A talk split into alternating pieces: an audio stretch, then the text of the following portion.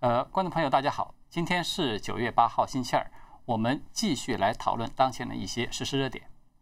习近平最近呢，他是频频露面，高调的发表很多重要的讲话。在最近呢，最受关注的一次，当然就是官方举行的这个大规模的抗议表彰大会了。那么这次大会呢，它是九月八号的上午在北京的大会堂举行的，由李克强主持。习近平呢，向获得这个国家勋章和国家荣誉称号的人士呢，颁发了奖章。那么，在这一次官方高调渲染的这个大会之上呢，习近平发表了长达八十分钟的一个讲话，其中至少有五十次出现了就是“战”字，而且频频以“抗议大战”“人民战争”这类火药味儿很浓的用词来形容这次抗议。当然。中国的老百姓呢，对如此长篇大论的党文化叙事呢，其实并没有太大的兴趣。网络上倒确实是有一段短短的四十一秒的习近平讲话的视频在流传，而且流传的很广。但是呢，他不是因为说他讲得好，而是因为他又练了错字，而且呢，他还一口气练错了两个字，把特殊的“书”练成了“出”，而。混淆的“淆”字念成了佳肴的“肴”字。这一次的表彰大会呢，引人注目的另外一个热点呢，它是被全世界都视为大瘟疫的吹哨人的那个李文亮。那么，在整个大会中呢，他没有一次被提到。很显然，在中共官方最高级别的这个疫情记录之中呢，李文亮他仍然是不受欢迎的一种负能量。当然，这个可以说是比较反常的一个现象。为什么呢？因为李文亮此前呢，我们知道他已经被官方是多次的公开有表彰过了。比如说，在今年的三月的时候，中共国家卫健委等等三个部委就已经联合颁奖过一次，就是追授李文亮等三十四人作为全国卫生健康系统新冠肺炎疫情防控工作的先进个人这个称号。这个它是属于一种省部级的表彰待遇了。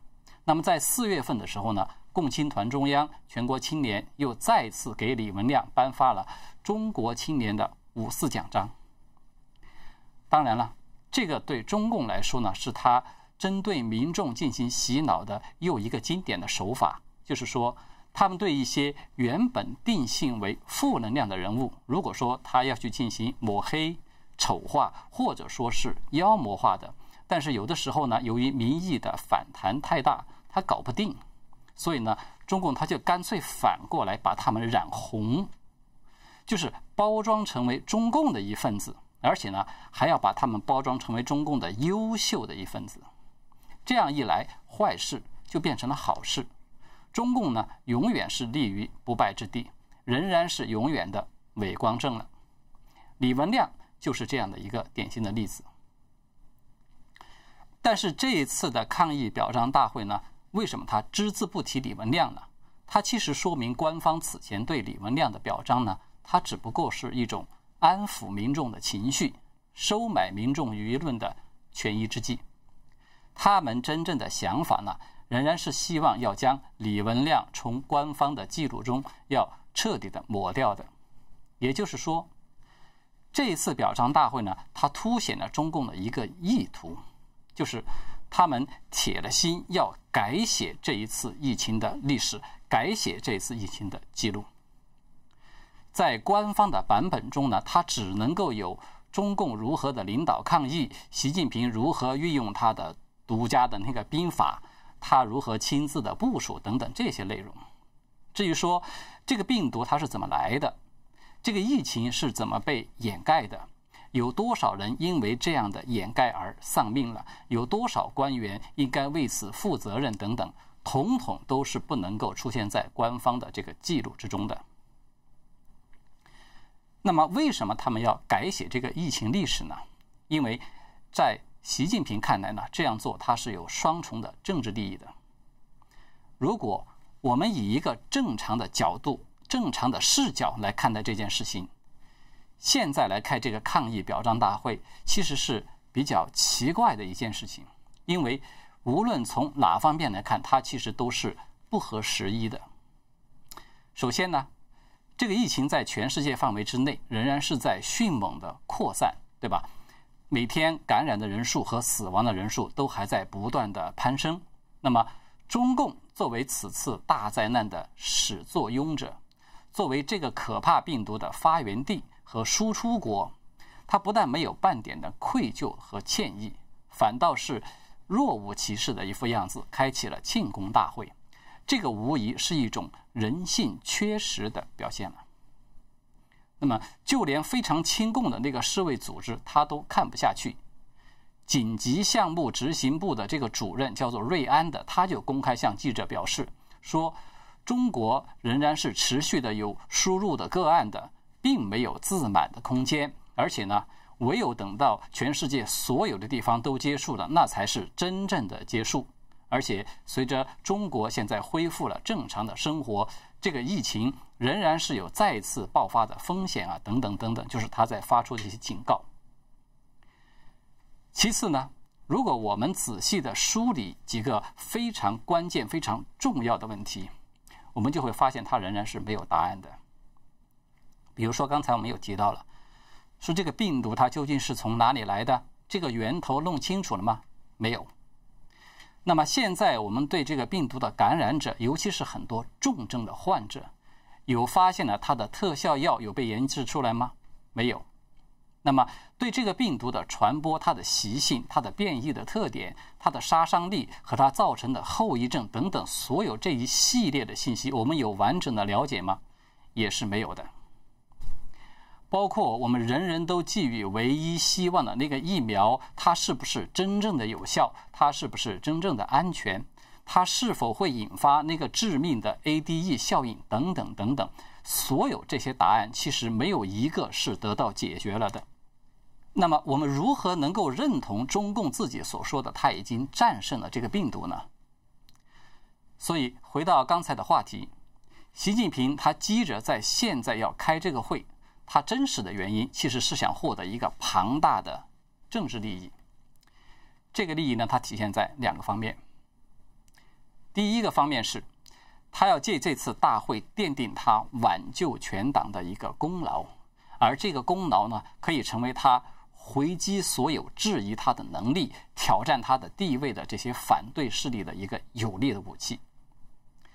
早在今年的二月二十三日，习近平就有举行一次这个十七万人的一个大会，是吧？在那个时候，我们其实就有做节目分析过他的动机，就是习近平在那次大会上呢，他曾经不厌其烦地罗列了他从一月七号以来，他开了多少次会议，采取了什么措施，收到了什么成效啊，等等等等，唯恐大家不知道是他在亲自领导、亲自部署。他当时的目的呢，并不是说是简单的哦，只是显摆一下自己的工作成绩，不是这样。他其实是要通过这样的方式来进行一场豪赌，也就是说，他要扮演一个挽狂澜于既倒，扶大厦之将倾的这样一个所谓的男儿的本色。那么，这个巨大的功劳呢，将要奠定他终身一尊的那个党内的合法性。奠定他的地位。那么，在现在呢，他觉得自己已经赢得了这场赌博，所以他可以冠冕堂皇的出来收割这一份巨大的果实了。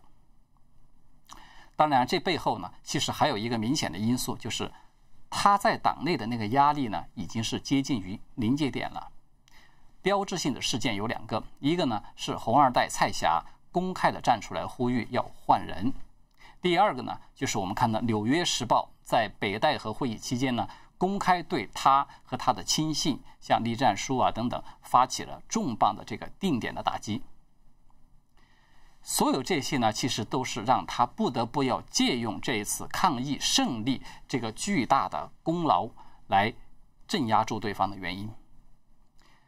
大家看啊，整个这一场表彰大会，它表面上看起来是习近平在表彰。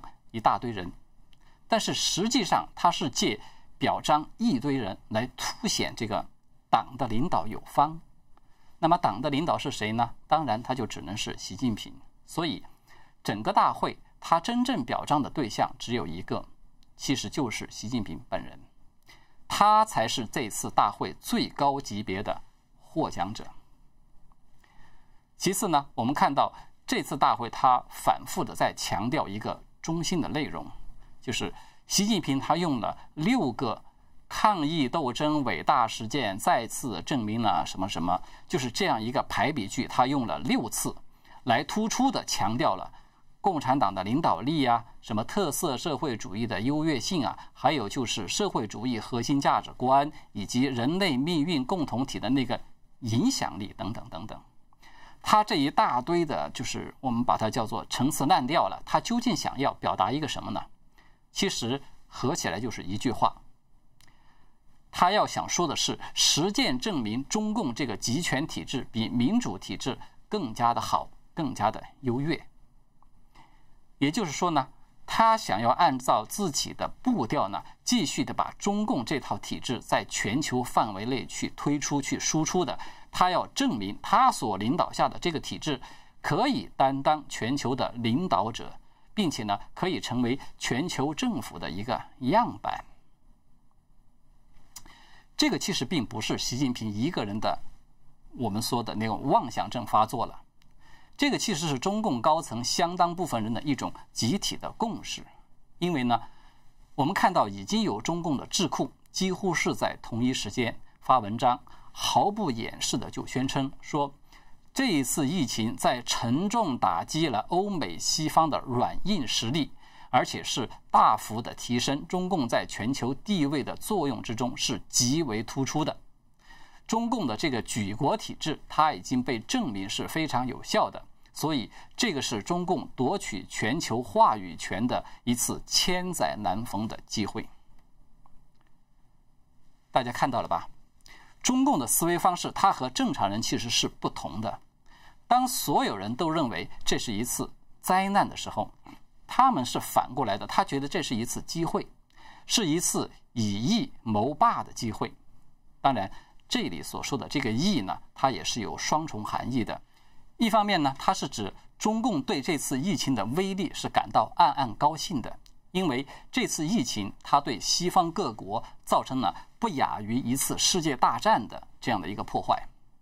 那么另一方面呢，它是指那个疫苗，就是我们看到中共现在拼命的在抢时间，它甚至第三期临床试验它都省略不做，直接的就选定了一批人群去进行这个疫苗的注射。同时呢，他还公开的去承诺说，这个疫苗一旦研发成功了，将会优先提供给国际社会使用，等等等等。其实他就是为了要抢占这个疫苗的先机，那么未来他要借这个夺取全球的话语权和主导权的。当然，这个疫苗是不是真的能够成为中共想象中的那个生物核武器？包括中国的这个疫情，它是不是真的得到了控制？这两个问题的答案其实一点都是不乐观的。我们会在以后的节目中再来详细的和大家讨论。那么今天呢，还想和大家继续讨论一个引人注目的话题，就是中印边界的冲突呢，再一次的升级了。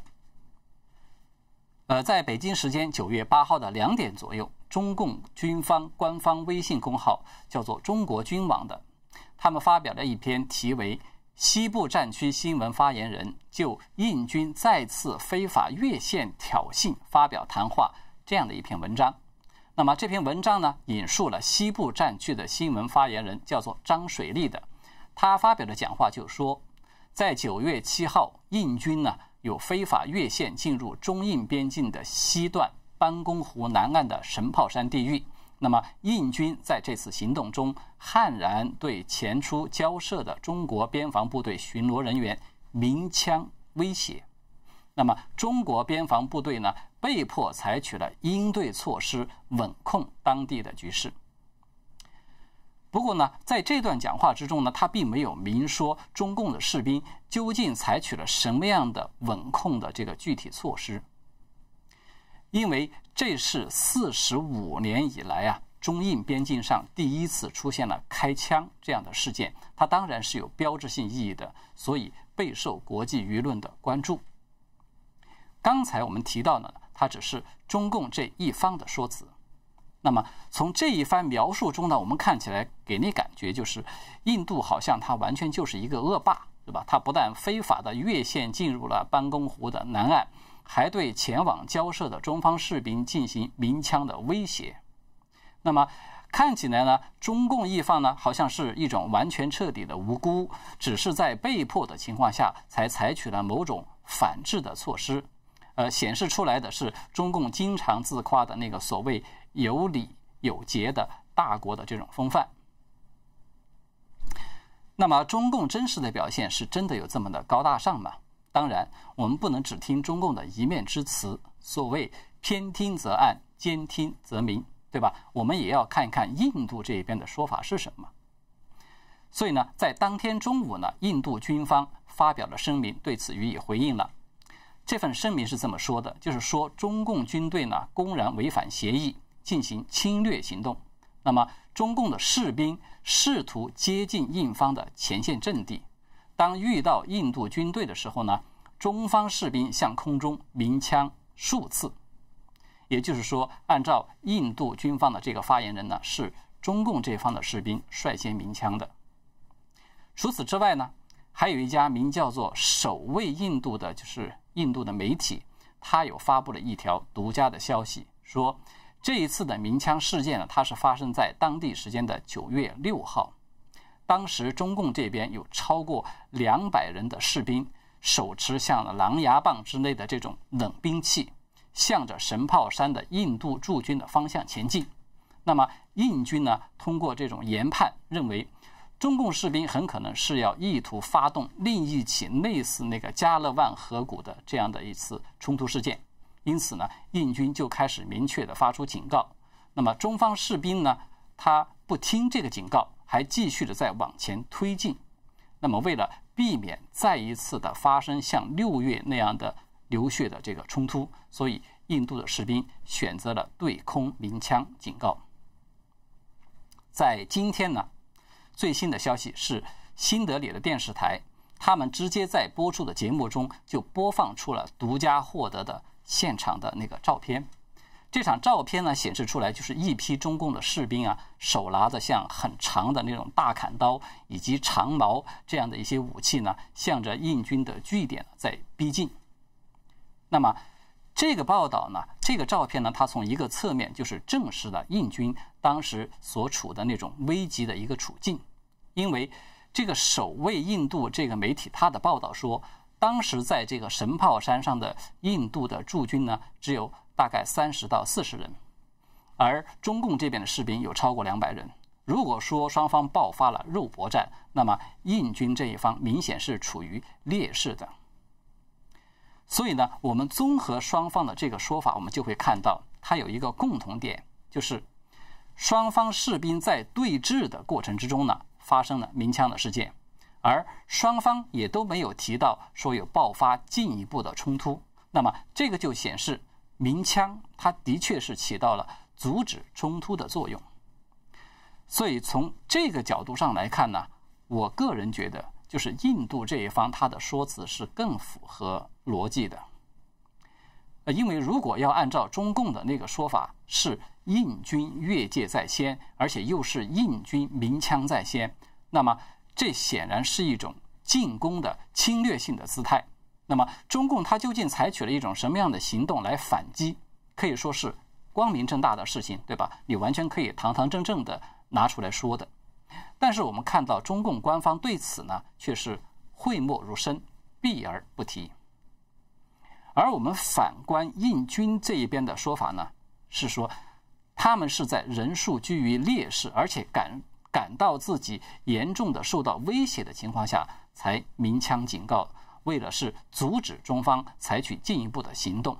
那么这一点从逻辑上讲，它是符合那个常理常情的。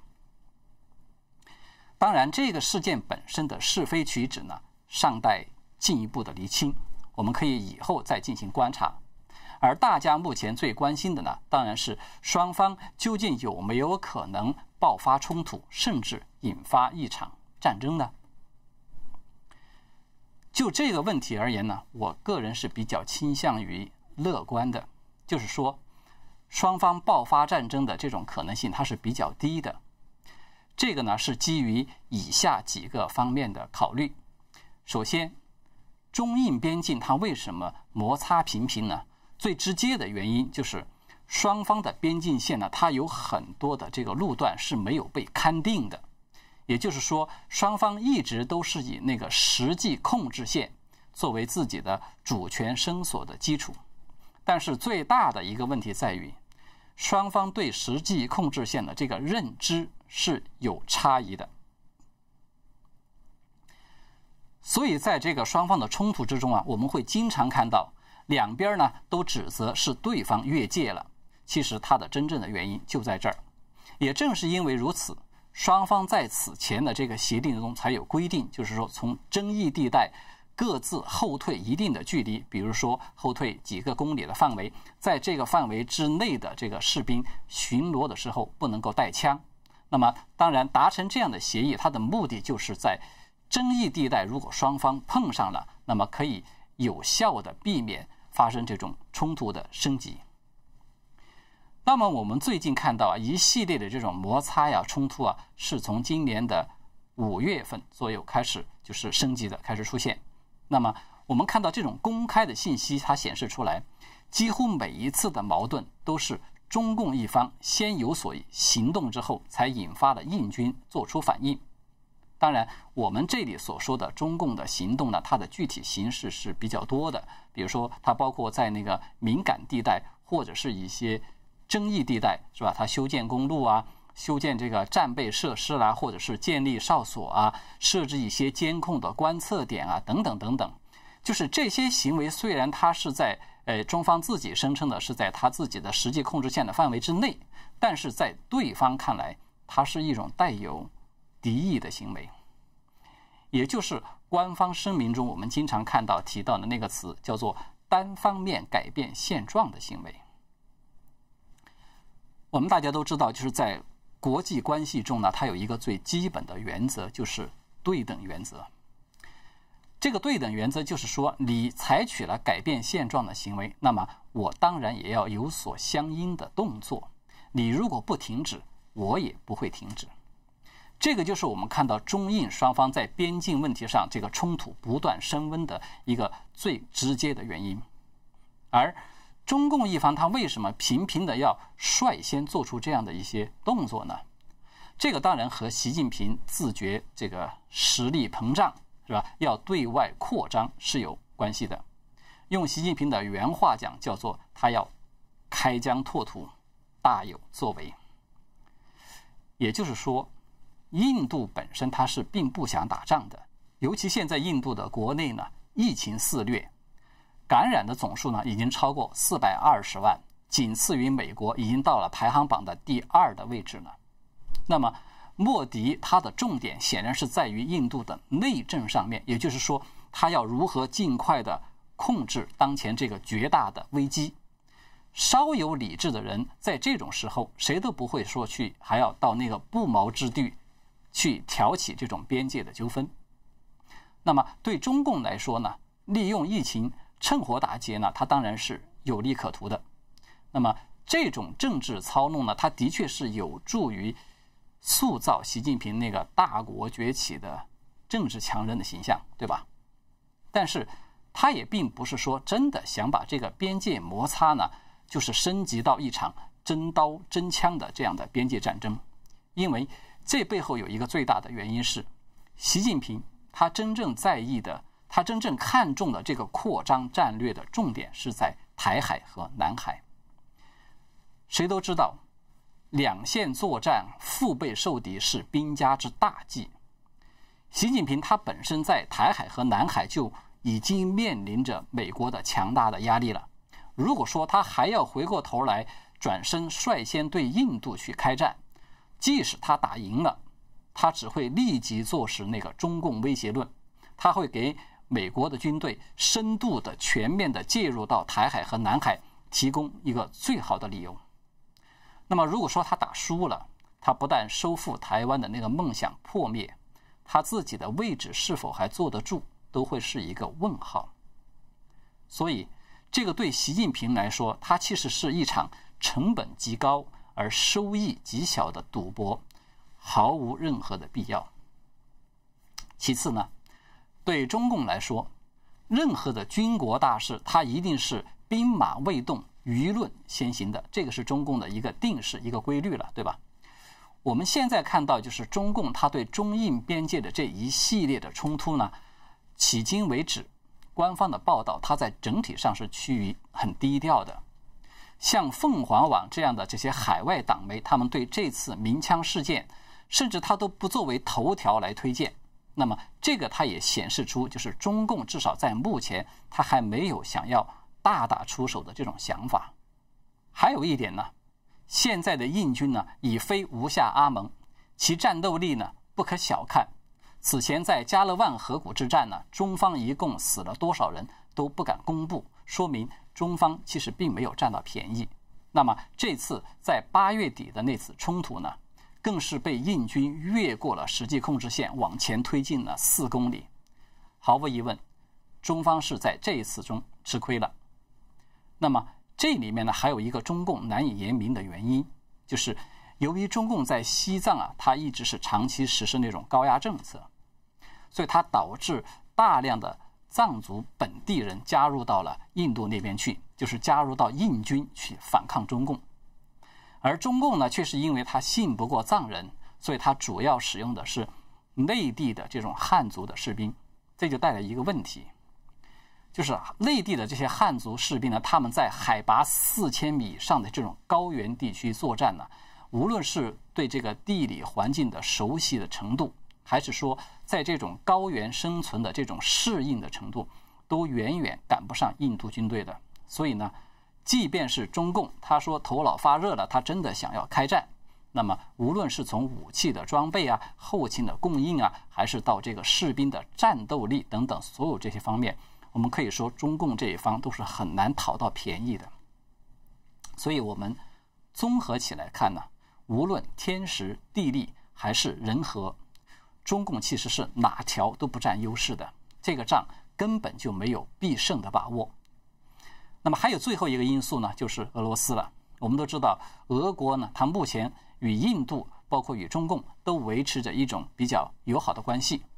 那么俄印的关系呢，由于历史的原因，它甚至是比中俄的关系是更加的亲密的。中印如果开战，俄罗斯它无论如何去站队。对他来说都是一种战略的损失，所以俄罗斯它会成为中印之间一个比较重要的调解人的角色，这个会大幅度的降低双方的这种火药味。